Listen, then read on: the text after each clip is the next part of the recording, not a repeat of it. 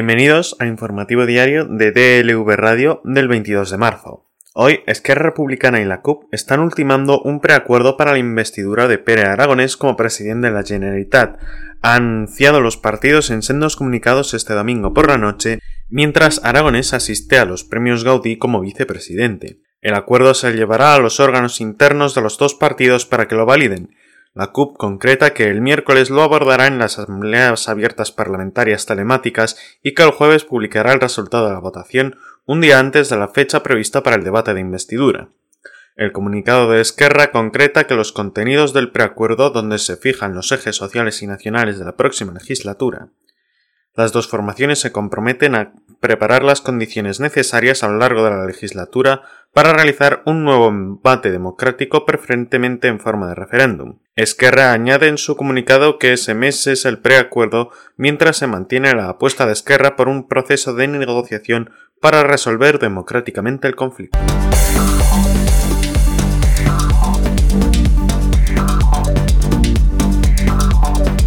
La secretaria de Igualdad del PSOE y vicepresidenta primera del Gobierno, Carmen Calvo, ha asegurado este domingo que su partido está preparado para traer a este país una legislación contra la trata con fines de explotación sexual y prostitución. Lo ha avanzado en unas jornadas organizadas por el PSOE llamadas Lucha contra la trata y la prostitución, días después de que el Ministerio de Igualdad de Irene Montero anunciara que había empezado los trabajos para una futura ley integral contra la trata. Durante la jornada se ha presentado el proyecto de red de comunidades autónomas por una vida libre de mujeres en situación de prostitución y eliminación de la trata y explotación sexual infantil y adolescente, del que Calvo espera que la Comunidad de Madrid forme parte tras las elecciones del 4 de mayo, con Ángel Gabilondo como presidente.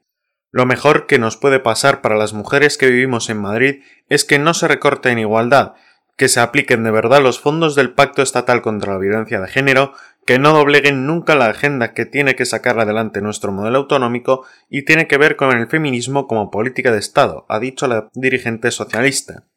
Calvo ha subrayado la necesidad de poner en marcha una legislación que proteja los derechos humanos de las mujeres y que impida la prostitución en nuestro país, que es la única manera de trabajar internacionalmente contra la trata de mujeres y menores con fines de explotación sexual y ha avanzado que el PSOE se siente orgulloso y preparado para traer a este país una legislación que impida este horror. En este punto ha dado la bienvenida a todos los partidos que se estén planteando que esta democracia española se tiene que construir contra la trata y la prostitución de las mujeres y los menores.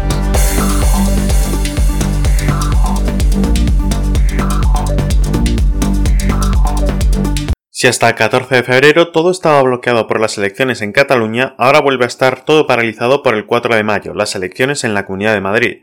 El ciclo electoral continuo en el que vive la sociedad española prácticamente desde la transición sigue condicionando la acción política y legislativa. Por ello, tanto fuentes del PSOE como del PP se considera que será más difícil llegar a un acuerdo para la renovación de las instituciones en este periodo y prácticamente han intentado la toalla de cara a intentarlo y esta vía de imposible entendimiento se extiende a otros posibles pactos de Estado, como podría ser la renovación de la monarquía, donde se estaban empezando a producir acercamientos para consensuar una reforma entre el gobierno y el Partido Popular. El principal escollo sigue estando en la renovación del Consejo General del Poder Judicial, y el acuerdo parece estar más vinculado a una decisión política del PSOE y del PP que a las grandes discrepancias con los nombres, aunque el Partido Conservador continúe vetando al magistrado José Ricardo de Prada, un nombre al que el gobierno del PSOE se niega a renunciar. Desde el PSOE se recuerda que no han vetado a los candidatos propuestos por el Partido Conservador y no van a ceder en ese caso. En el resto de instituciones el acuerdo también está prácticamente ultimado para conseguir esa renovación global que busca el gobierno y que estuvo a punto de cerrarse tras el pacto alcanzado para el Consejo de Administración de Radio Televisión Española. El gobierno de momento seguirá esperando sin mover ficha. El PSOE sigue sin decidirse a llevar adelante la proposición para cambiar la mayoría parlamentaria que designe a los miembros del Consejo, aunque tiene que hacerlo por la mayoría parlamentaria. Aunque no se quiera admitir, también en el PSOE se sabe que el resultado de las elecciones en la Comunidad de Madrid y dependiendo de quién se haga con el gobierno, condicionará esa negociación posterior para la renovación de las instituciones.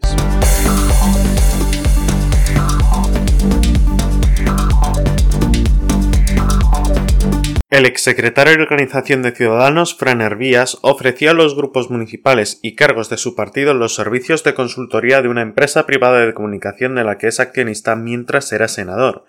Hervías envió a varios de sus contactos los servicios y tarifas de la consultora con la que se había asociado, según él mismo especificaba en los mensajes a los que ha tenido acceso en el diario.es. El que fuera mano derecha de Albert Rivera en el partido captaba clientes entre los grupos municipales de ciudadanos para animarlos a contratar a su empresa para que les otorgase sobre comunicación y oratoria.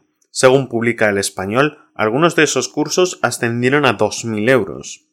La empresa La Fábrica de Discursos es una compañía fundada por otro político de Ciudadanos, Fran Carrillo, y según la estrategia de venta de Herbías iba a ayudar a los grupos políticos en ayuntamientos y diputaciones a colocar mensajes en los medios de comunicación para favorecer su imagen. Herbías se ejerció prácticamente de comercial de esa compañía cuando aún ostentaba el acta de senador, que abandonó hace tan solo unos días tras anunciar su salto al PP. Esa tarea comercial la llevó a cabo sin informar al Senado ni pedir la compatibilidad, el reglamento de la Cámara Alta limita hasta el extremo las actividades por las que sus miembros pueden recibir una retribución extra. Trabajar para una consultora privada de comunicación de la que es accionista y que vende servicios a grupos municipales no está entre las excepciones que acostumbra aprobar. El ex senador sí informó al Senado de que poseía un 20% de las acciones de la empresa por valor de 30.000 euros. Así consta en el Boletín Oficial del Senado que publicó su declaración de bienes del 26 de junio de 2020. Esas acciones no aparecían reflejadas en la declaración de bienes que entregó en el Congreso cuando fue elegido diputado tras las elecciones de abril de 2019.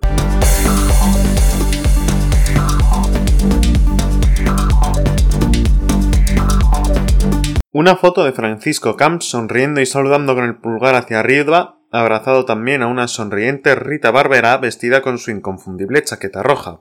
Podría ser un bonito recuerdo de los buenos viejos tiempos, pero es la imagen de perfil de la cuenta de Twitter del expresidente valenciano Francisco Camps. Para rematarlo, la imagen de la cabecera rememora uno de los múltiples mítines del PP a la Plaza de Toros de la capital, cuando este partido era capaz de llenar a cualquier espacio y lograba mayorías absolutísimas que lo superaban el 50% de los votos. Pero contra del que éstas puedan transmitir, esto no es una cuenta nostálgica, al estilo de las que cuelgan fragmentos televisivos en los años 80, o de reivindicación de un legado histórico, sino que quiere ser la herramienta de un político en la primera línea actual, en la era de las crisis y la fragmentación de voto. Camps abrió la cuenta en diciembre pasado, al poco del archivo de su penúltima causa penal, la de la relacionada con los contratos de la visita del Papa en Valencia en julio de 2006.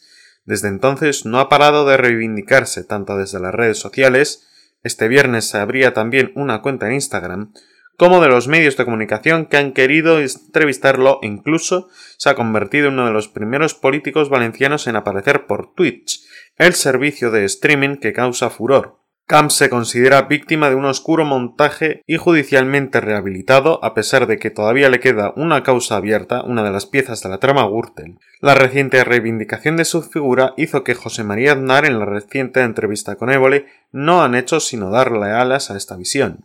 Desde entonces no solo ha expresado su deseo de volver a la primera línea de la política, sino que incluso ha concretado más.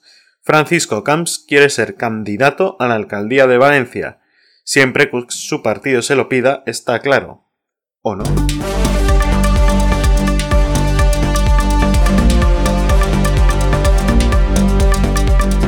En el plan internacional, la monarquía del Reino Unido revisará su normativa interna para fomentar la diversidad entre sus empleados a fin de ampliar la representación de las minorías, informa este domingo la BBC que cita fuentes del palacio.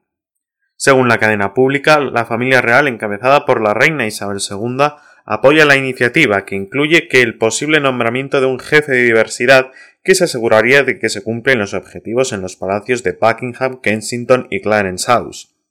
Las fuentes subrayaron a la BBC que ya existen medidas al respecto, pero no se han visto el progreso deseado y también que esta nueva política estaba prevista desde antes de que el príncipe Enrique y su esposa Meghan Markle revelaron en una entrevista en Estados Unidos que se sentían que habían recibido un trato racista. En la conversación con Oprah Winfrey el 7 de marzo aseguraron, entre otras cosas, que un miembro de la familia real había mostrado preocupación por el color de piel que tendría su hijo Archie antes de que naciera.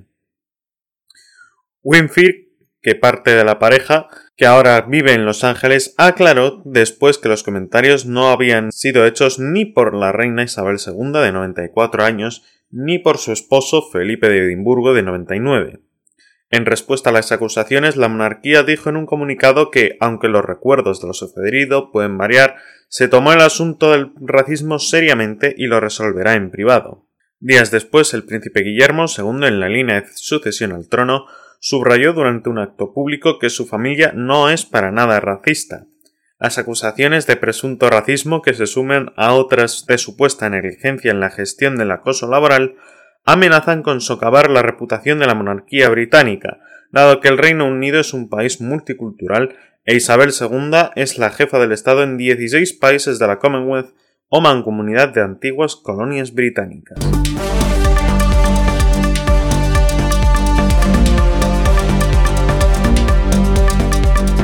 El Boeing 575 con el que el expresidente Donald Trump hizo la campaña durante las elecciones de 2016 y que era apodado el Trump Force One, está abandonado en un aeropuerto al norte de la ciudad de Nueva York, según pudo constatar F. El alto coste operativo del aparato podría haber obligado al exmandatario a prescindir de este lujo, con el que solía hacer la conexión entre Florida, donde reside, y Nueva York, donde trabaja. El avión descansa a la intemperie en la zona de carga del aeropuerto de Stuart, en el condado de Orange, a unos 100 kilómetros al norte de la ciudad de Nueva York. La joya de la corona de Trump fue el medio de transporte favorito del exmandatario durante su campaña de 2016 y contaba con dormitorios, salón comedor con grandes sillones y hebillas de oro de 24 quilates. Después de volar por última vez en enero, después de que Trump abandonara la Casa Blanca el día 20 de este mes, el avión, símbolo del boato que rodeaba al personaje, ha quedado olvidado rodeado de aparcamientos de restaurante de comida rápida. Según analistas de aviación, el aparato necesita un cambio de motores, una reparación muy cara a lo que se suma su alto coste operativo. Según la CNN, Trump ha cambiado los 47 asientos y habitaciones de lujo del Boeing 757 olvidado en el condado de Orange por un avión mucho más modesto, un Cessna 750 Citation X de 8 plazas. Un modelo similar estaba operativo desde este domingo no muy lejos del 575.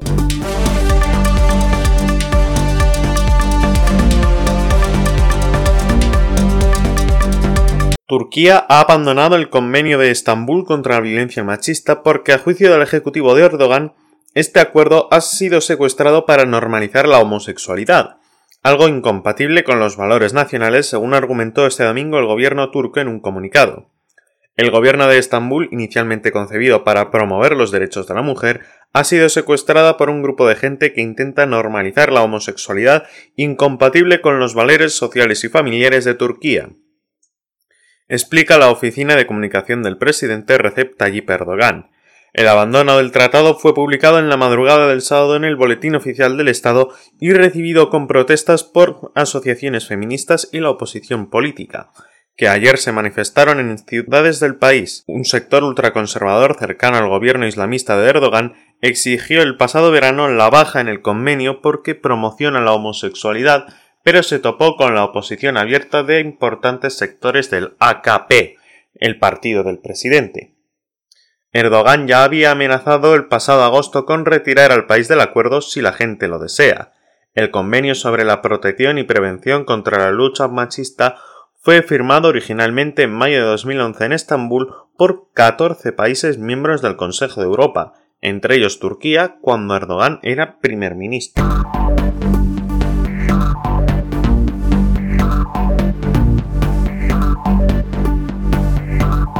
Hoy en deportes, la piloto más icónica de Nürburgring, Sabine Schmidt, ha fallecido a los 51 años de edad a consecuencia de un cáncer, según ha confirmado el propio circuito. El circuito Arnhem de Nürburgring afronta una de sus jornadas más duras este miércoles con la despedida de Sabine Schmidt, la piloto alemana a la que se le diagnosticó un cáncer a finales de 2017.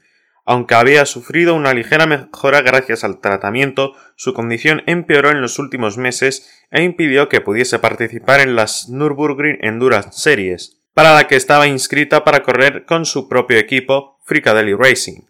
El conjunto lo fundó en 2005 junto a Klaus Abelen y desde entonces es un valor asegurado en las 24 horas de Nürburgring. En 2018 el equipo consiguió su mejor resultado con un respetable tercer puesto.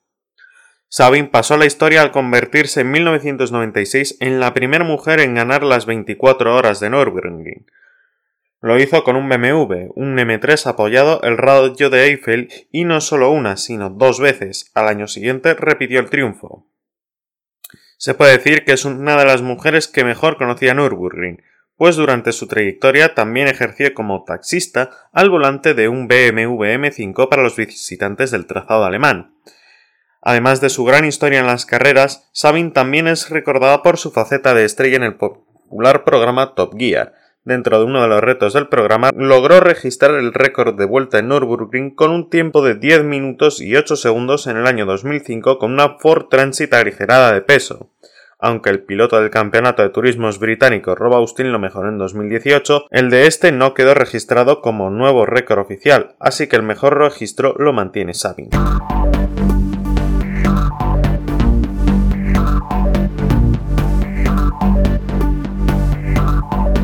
Y en la previsión meteorológica en casi todo el país se espera tiempo estable y anticiclónico, con predominio de cielos poco nubosos o despejados. No obstante, se esperan algunos intervalos nubosos en el este de Cataluña y, sin descartar algún chubasco aislado y débil en su parte oriental en Baleares, intervalos nubosos también a primeras horas en el Alto Ebro y norte de Canarias, y al final del día en Galicia, probables calimas en Canarias, especialmente en el este, así como brunas matinales en el interior de Galicia, Alto Ebro y Cataluña que podrán reaparecer por la noche. Se espera un aumento de las temperaturas diurnas más acusado en Canarias y el interior peninsular, siendo notable en el extremo norte y Canarias orientales. Las nocturnas bajarán en el cuadrante este, meseta norte y este de la meseta sur con heladas débiles en muchas de estas zonas, más intensas en Pirineos. Los vientos amainarán considerablemente respecto a días anteriores, siendo flojos en general, adquiriendo componente este en el litoral cantábrico y componente oeste en el litoral gallego andaluz.